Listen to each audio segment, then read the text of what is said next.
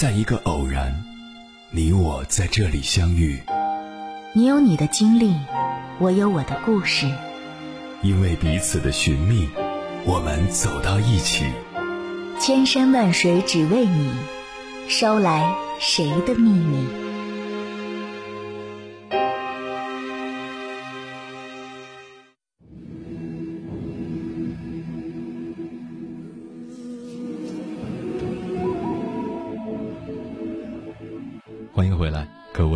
行者，这里是正在直播的中国交通广播，千山万水只为你，深夜不孤单。我是迎波，绰号鸭先生。我要以黑夜为翅膀，带你在电波中自在飞翔。做什么事情最容易？向别人提意见最容易。做什么事情最难？管理好自己最难。但是人最大的敌人往往是自己。你以什么样的态度对待生活，生活也会如何对待你。想要人生达到一定的高度和宽度，建议你先做好自己，养成以下这几个自我管理的习惯：一、保持微笑。脸上常常挂着微笑的人，大多拥有一颗积极乐观的心，他们充实向上，善待人生。微笑是生活中最真实的语言，可以使饥寒交迫的人感到温暖，可以使孤苦无依的人获得慰藉，也可以使走入绝境的人重新看到希望。学会微笑是一种笑对人生的心境，不管遇到什么样的挫折和困境，都能够以从容的气度和宽广的胸襟来度过难关。人生实苦，不妨用微笑。给自己加点甜。二，少点抱怨。生活中经常遇到一些充满负能量的人，他们会抱怨晨起没有赶上公交，抱怨煎饼果子里少放了调料，也会抱怨谁无意中踩到了自己的脚，总是觉得全世界都欠自己，却不知道抱怨是一切关系的杀手。自己的坏情绪会让他人无比厌烦。生活是一面镜子，你对他笑，他就对你笑；你对他哭，他也对你哭。抱怨是一种心理暗示，也是越抱怨运气越差的原因。遇事看开点儿，不抱怨的人生会得到最好的成全。三，凡事提前十分钟。每一个成功的人都懂得下功夫，提前做好准备，把起床闹钟提前十分钟。你可以不用急匆匆的出门，慢慢享用一份早餐。和朋友约会提前十分钟，你可以不用因为堵在路上而误了时间，影响聚会的好心情。上班提前十分钟，你就能提前安排好当天的工作内容。凡事提前十分钟，只是一件小事。但它不至于让你的生活兵荒马乱，却能让你更接近成功。四、保持阅读的习惯。阅读是丰富人生阅历的良好伴侣，能让你在和书的对话中发现自我。每天坚持抽出一到两个小时的时间读书，慢慢养成阅读的习惯，久而久之，你会发现。书读的多了，那些别人故事里的精气神儿也就会顺理成章的为你所用。虽然它不能改变我们的命运，却能改变我们的性格；不能改变人生的起点，却可以改变人生的终点。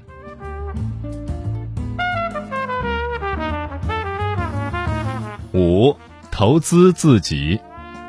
靠山山倒，靠人人跑。只有靠自己最可靠，与其花心思花时间在维护无用的人际关系上，倒不如多在自己身上下功夫。真正聪明的人都是懂得投资自己的人，他们知道如何将时间和精力花费在能够让自己增值的事情上。学一门外语，学一门技术，做一做运动，努力提升自己，培养自己的兴趣爱好。你今日所做的投资，来日都能得到收获。六，没事儿早点睡。熬夜是当代年轻人的普遍现象，总是嘴上说着打完这局游戏早点睡，看完这集电视剧马上睡，再刷一会儿小视频就去睡。但刷着刷着，东看西看，几个小时的时间就这么过去了。夜越熬越晚，觉越睡越少，长期熬夜的坏处还需要再重复一遍吗？身体健康才是一切的本钱。从现在开始改变自己，养成没事儿早点睡的习惯，做一个不熬夜、拥有健康身体的人。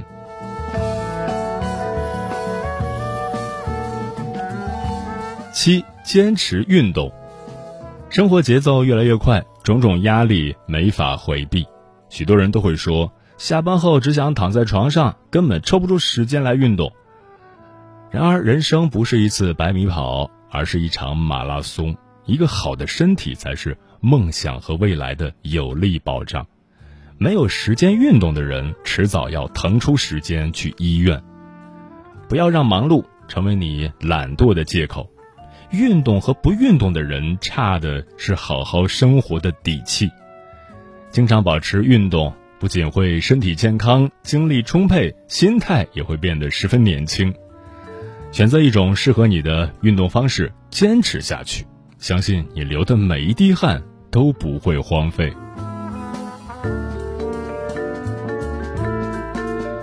八，学会自我反省。考试没考好，你怪教室的灯光太暗；和周围同事的关系不和谐，你怪别人不迁就自己；工作方案没有通过，你怪上司刁难自己。失败的人总喜欢从别人身上找原因，所以越来越失败；成功的人总是从自己身上找原因，所以越来越成功。播下一种行为，收获一种习惯；播下一种习惯，收获一种性格；播下一种性格，收获一种命运。做最好的自己，从养成这些自我管理的习惯开始。接下来，千山万水只为你，跟朋友们分享的文章是来自其他人的经验帖，名字叫《如何提高自我管理能力》，作者雨雨。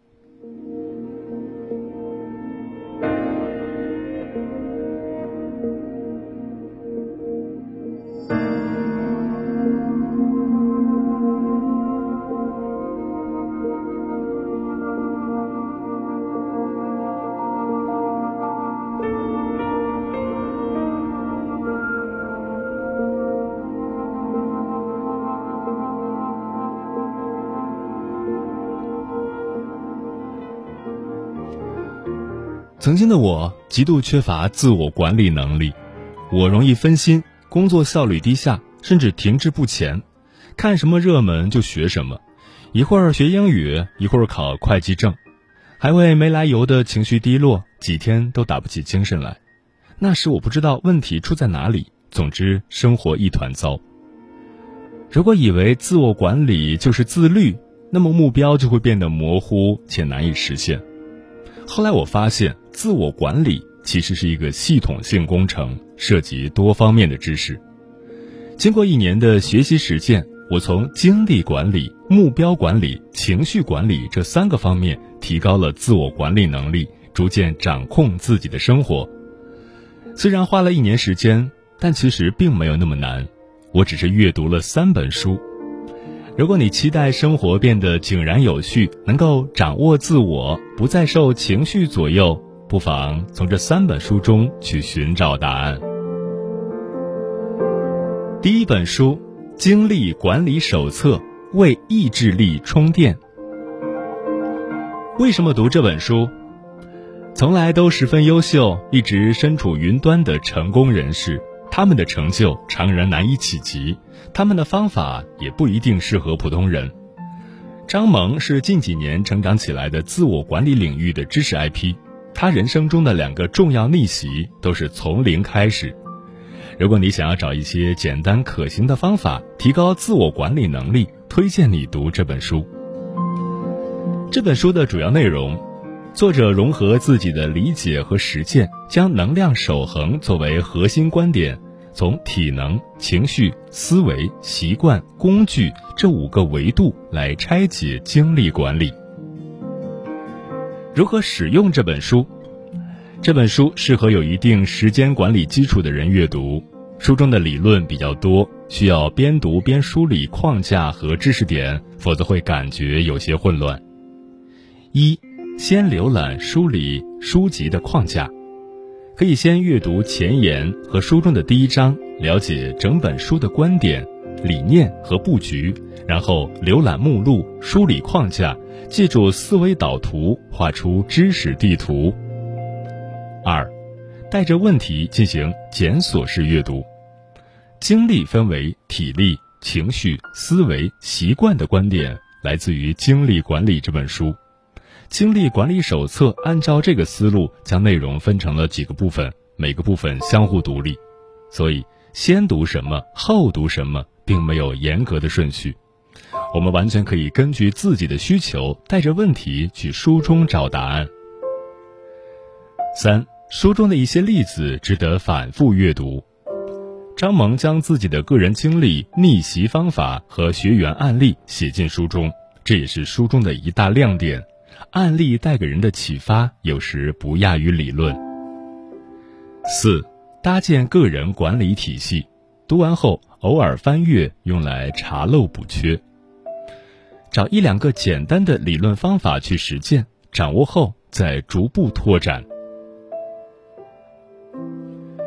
这本书对我的改变，这本书完善细化了我对于时间管理和精力管理的认知。并且帮助我把个人管理体系落实到行动上。一读完书后不久，我开始写周总结，选择用周总结来作为行动起点，一来是为了实践复盘三步法，二来它足够简单，并且频率不高，三来当时有一群朋友也在写周总结，是一个非常好的交流环境。二。周总结毫无压力后，我又加上了日反思。做日反思之后，生活变得特别充实，因为当天总结出可以改进和提升的地方，第二天就能用上。由于不断的获得正向反馈，我的情绪也比以前要稳定许多。三，后来我入手了张萌设计的《赢效率手册》，这是一个做计划的笔记本。本次的内容布局遵循书中的理论进行设计，手机上做时间管理实在不方便，我放弃了所有时间管理类的 app，改用这个笔记本。每天起床第一件事就是做日计划，然后周末做周计划，月底做月计划，生活变得井然有序。书中给人启发的句子有：睡永远大于吃，吃。大于其他方式。越是没有体力，精力就消耗的越快，工作效率就越低下，你的时间就越无法掌控，而缺少锻炼正是一个恶性循环的开始。没有事情会随随便便发生，一切成功都是计划的一部分。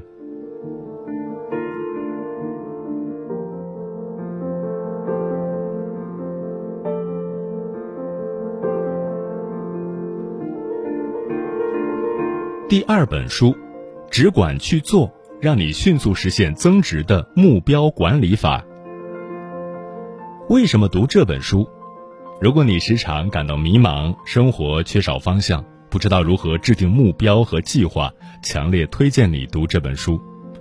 只管去做是《小强升职记》的续集，在快节奏的时代，作者坚持慢打磨，沉淀十年才出版这本书。这本书的主要内容，这本书讲述了小强跟上司学习制定年度计划的故事。书籍内容紧凑，逻辑清晰，一步步带领读者把愿景变成目标，然后落实到月计划和日程安排中。如何使用这本书？书籍的语言通俗易懂，深入浅出，也可以作为时间管理、目标管理的入门读物。一从头到尾浏览一遍，书籍用一个故事把制定年度计划的步骤和知识点串联起来，知识点有明显的逻辑顺序，不太适合跳读，所以第一遍可以当做故事书来读，快速的从头到尾浏览一遍。二，一个章节一个章节的读，按照步骤依次操作，每个章节就是一到二个步骤，跟着书中的提示操作，做完了再读下一章。三、记录问题，再次阅读找答案。制作完年度计划，整本书也就读完了。实践一段时间后，记录下遇到的问题，然后回到书中找答案，调整年度计划。这本书对我的改变，这本书给我最大的改变是颠覆了我以往对年度计划的认知。成功人士能够在一年里创造出那么多惊人的成绩。原来秘诀就在这里，普通人掌握了方法，也可以得到快速的提升。一、制定走心的年度计划，自然动力十足。走心的年度计划不是拍拍脑袋想到什么就做什么，而是需要深思熟虑、经过筛选评估、确定目标后制定的年度计划。这个目标是自己真正渴望实现的目标。那么，即使遇到困难，也不会轻易放弃。一想到目标实现的情景，就动力十足。二、项目型目标关键在化解难点、拆解目标；习惯型目标重点是计划要有弹性。对目标进行分类很重要，因为不同类型的目标对应了不同的解决方法。我原来遇到的问题，在这个部分都得到了解答。三，做完日计划，再用四 D 工作法加工，知道如何过好一天，就能够过好一年。计划做得好不好，还得用执行来检验。日计划就是一个反馈窗口。四，改变认知后。我突然有了勇气和信心，系统的做了第一个年度计划。由于缺乏经验，年度计划的第一版存在许多问题，但是没有关系，边实践边调整，反复阅读书籍，我发现了之前没有弄懂的内容。我用书中的方法，结合工具《赢效率手册》使用，通过实践、反思、改进，慢慢找到感觉，做出了合理的月计划。二月份，我开始读这本书，制定计划，陆续实现了一些小目标，拿到头条号的原创和百家号的原创。书中给人启发的句子有：到真正开始去做的时候，才发现不是目标太多，没那么多时间，就是没想清楚，不知道怎么下手，就跟吃饭点菜一样的，眼大肚子小。计划做得多，你就活在未来；反思做得多，你就活在过去；执行做得多，你就活在现在。但这只是时间管理的基础，别忘了，你的头顶上还有一个东西——目标。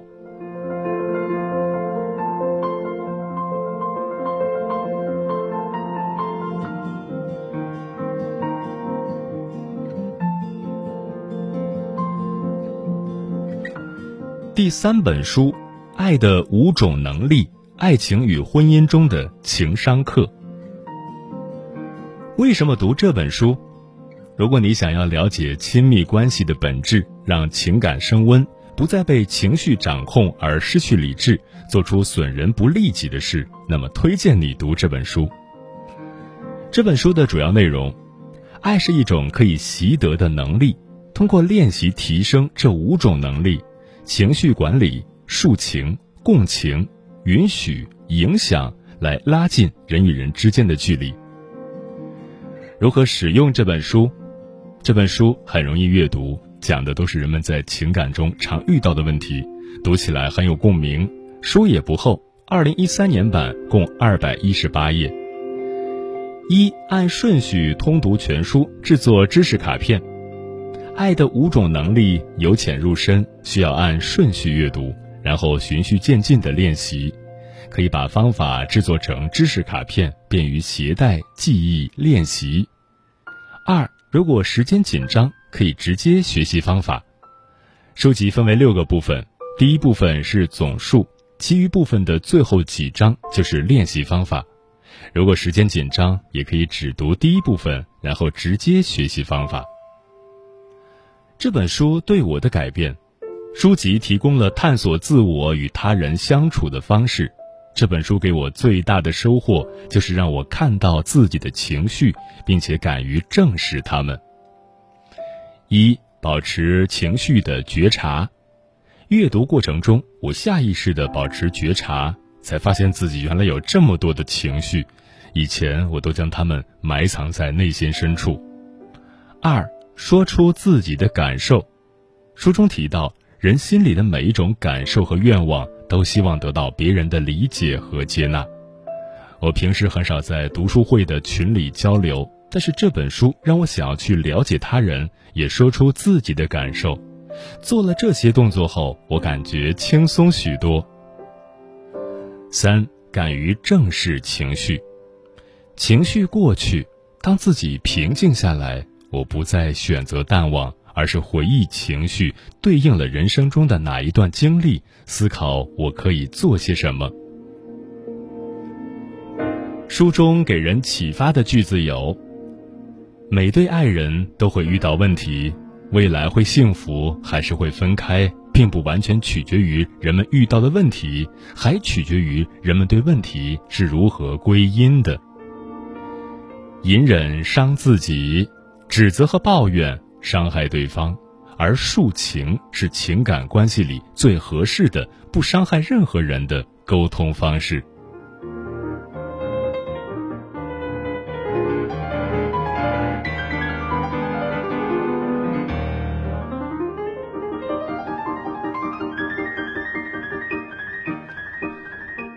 每天一点点的细微改变，自己往往觉察不到。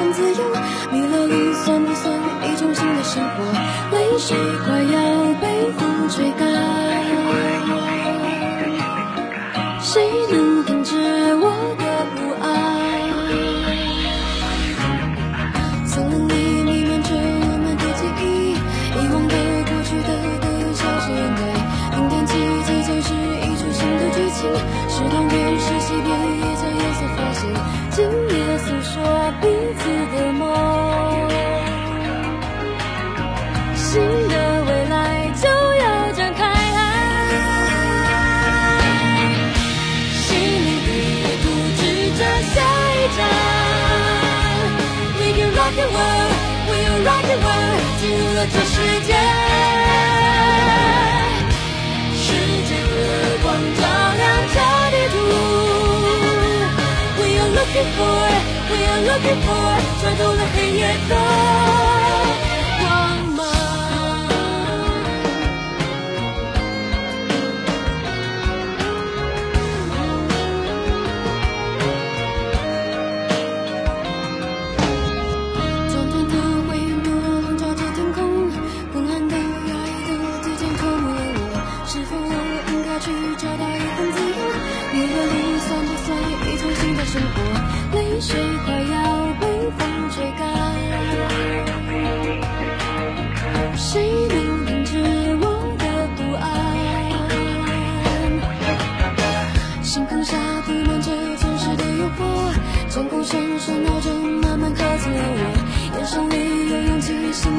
回忆从过去到今天，是你选择我。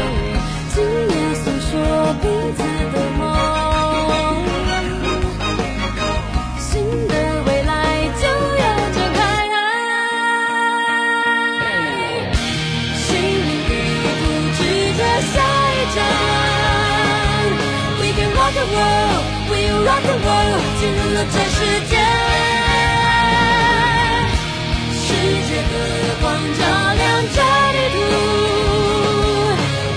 Looking for, we are looking for，闯入了黑夜的光芒。